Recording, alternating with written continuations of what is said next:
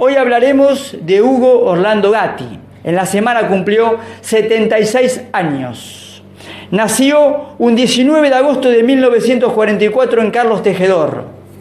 Ahí nacía una de las leyendas del fútbol. Fue un adelantado para aquellos momentos que se vivían en el fútbol argentino. Pensante, intuitivo, no solamente era arquero, sino que se transformó en jugador volante, llamémoslo así, porque empezó a jugar también con los pies. No solamente para sacar del arco, sino en salir a cortar jugadas y a transformarse en un jugador más por momentos cuando el equipo lo necesitaba, cuando, cuando quedaba mal parado en zona defensiva. También fue un adelantado en la indumentaria. Aparecieron las bermudas, aparecieron aquellos colores extravagantes en los arqueros, dejando el color tradicional. Aparecieron los colores flúor, los rosas, los bicolores, el azul y rojo en su camiseta, el color verde, color loro, vincha. Gatti empezaba a revolucionar no solamente el arco, sino también el fútbol. Si lo tenemos que comparar con Hugo, su estilo, tenemos que hablar de René Higuita, arquero de la selección colombiana y del Atlético Nacional de época del 80. Recuerden, ese arquero era que por momentos hacía el escorpión. Gatti jugó en cinco equipos. Atlanta 1962-63, en River 64 al 68, en Gimnasia del 69 al 74, Unión de Santa Fe en 1975 con el Toto Lorenzo. Y llega a Boca de la mano de Lorenzo en el 76 y se queda hasta 1988, donde Gatti ataja 381 partidos con Boca. Es el segundo jugador con más presencias en el, en el equipo de Boca. Ganó seis títulos, tres títulos nacionales, bicampeón del 76, metropolitano nacional, de la mano de Lorenzo. El Nacional se lo gana River en la final en cancha de Racing 1 a 0 con gol de Sunier. En el 81 gana el Metro en la cancha de Boca, empate 1 a 1, penal de Maradona de la mano de Silvio Marzolini. Pero también tiene tres títulos internacionales. Bicampeón de la Copa Libertadores, 77-78, de la mano de Lorenzo. 77, tercer partido, en el centenario de Uruguay, frente al Cruzeiro, la ataja el último penal a Vanderlei. En el 78 la bombonera le gana 4-0 al Deportivo Cali, equipo dirigido por Carlos Salvador Vilardo, bicampeón de América. Y una Copa del Mundo donde gana en Alemania al Borussia 3-0. Los tres títulos los ganó con el Toto Lorenzo. En realidad, con el Toto Lorenzo, Gatti ganó cinco títulos. En 1982 recibe el premio Olimpia de Plata. En 1987 cumplió 25 años en primera como titular indiscutido. Pero llega un 11 de septiembre de 1988. El técnico era Pastoriza. Primera fecha del campeonato, Boca enfrentaba de local armenio. Boca pierde 1 a 0 ese día una jugada de, le pone un pelotazo a Maciel, Gatti intenta ante fallido de la defensa salir a cortar esa jugada, queda de, de largo, calcula mal, la pelota va al fondo del arco sobre el riachuelo y Boca ese día pierde un a cero. En la semana Pastoriza decide sacarle la titularidad a Gatti. Boca visitaba en esa segunda fecha a River en Núñez. Boca lo gana 2-0 ese partido, goles de Perazo y Graciani. Pero en el arco ese día debutaba Carlos Fernando Navarro Montoya. En 1989 en cancha de Vélez tiene su partido homenaje Hugo Orlando Gatti.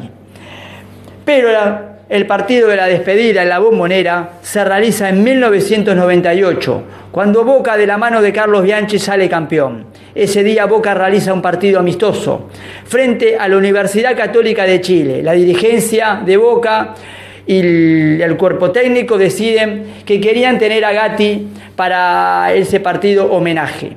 Gatti atajó ese primer tiempo para Boca. Sobre el arco quedaba espalda a Casa Amarilla. Fue ese día la despedida de Gatti en la bombonera, con una bombonera repleta, festejando el título 1998 de la mano de Carlos Bianchi. Tiene el récord en penales, 25, junto al Pato Filiol. En el 62 la taja San Filipo San Lorenzo. En el 69 a Orifa Chacarita. En el Nacional del 70 a Oberti a Newells. En el 71 a Quique Gol jugando para Racing y a Heredia de San Lorenzo. En el Metro del 72 Alonso a River. Le ataja a Landucci de Central y a Pena de Argentinos. En el Nacional del 74 ataja a Masai de Huracán de San Rafael. En el 75, cuatro penales ataja. Al jugador Arias de Rosario, Taberna de Banfield, Cordero de Argentinos y Alonso de River. En el metro del 77, a Julio Ricardo Villa. En Racing jugaba, jugador de la selección nacional. En el 78 ataja dos penales. Overlat Argentinos y a De la Sabia de Gimnasia. En el 79 Boca va al viejo gasómetro. Se jugaba el último partido en ese estadio. El partido fue 0 a 0 y el penal se lo atajó a Cosia de San Lorenzo. Fue el último partido en el viejo gasómetro porque luego se transformó en un supermercado. En el Nacional del 80 la taja Babington para Huracán, en el 83 Acuña de Chicago, en la temporada 86-87 dos penales, en la cancha de Boca a Insúa de Estudiantes y a Holguín de Argentino Junior. Y en la temporada 87-88 también la taja a Insúa. Para cerrar decimos que el Loco también participó en la selección nacional. Estuvo en 18 presentaciones, cuatro de ellas en el Mundial 1966. Y también estuvo en gran parte de 1978, antes del Mundial, pero tuvo que renunciar por una dificultad en una de sus rodillas. Entonces ahí lo reemplazó para el Mundial Ubaldo Matildo Filiol. Fue Nico Pagliari para la voz del hincha. Nos reencontramos, Marcos, el próximo fin de semana y nos vamos escuchando a Hugo Orlando Gatti. Yo cuando voy a Boca ya vas a Boca a salir campeón. Aparte de Boca en ese momento, el loco Lorenzo armó un equipo de, de hombres. Y bueno, la mentalidad era otra, pero siempre, nunca traicioné la forma de, de jugar, bien o mal, pero nunca me traicioné. Va a tirar, atención. Gatti preparado. Se la va a jugar el arquero.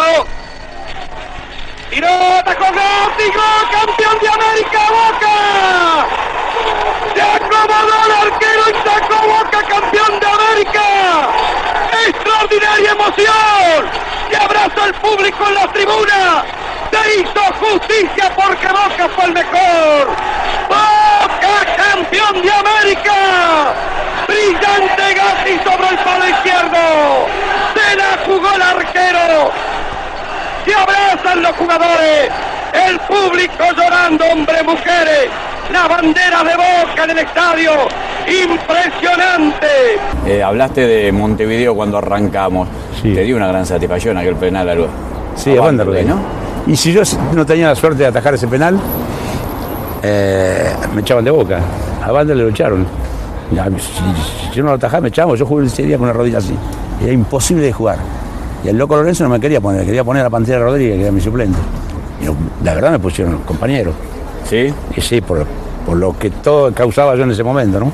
Hay, hay jugadores de fútbol que en cierto momento son un poco como el escudo de un equipo, ¿no? Como la bandera. Sí.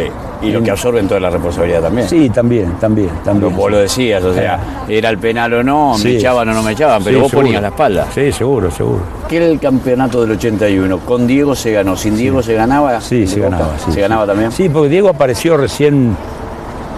No apareció tanto, ¿eh? ¿Quién aquella noche contra River, que formidable? Eh, El, el- el- el segundo tiempo. El primer tiempo no tanto, el segundo tiempo la rompió. Creo que volvió a ser, o fue el Diego Maradona de Argentino Junior. Porque para mí el mejor Maradona que yo vi en mi vida fue el de Argentino Junior, cuando tenía 18, botiquita que 19, 20 arrancaba. años. sí. Corría en el aire. Me gusta el fútbol generalmente de los que juegan bien, pero hay también gente que juega mal que son necesarios. En el equipo de fútbol son 11. Tienen que jugar para el equipo. Todo. Y el otro se luce. todo. Y siempre se juega para ganar. Pero para ganar, todos queremos ganar, pero para ganar hay que producir fútbol. Si vos producís fútbol, podés llegar a ganar.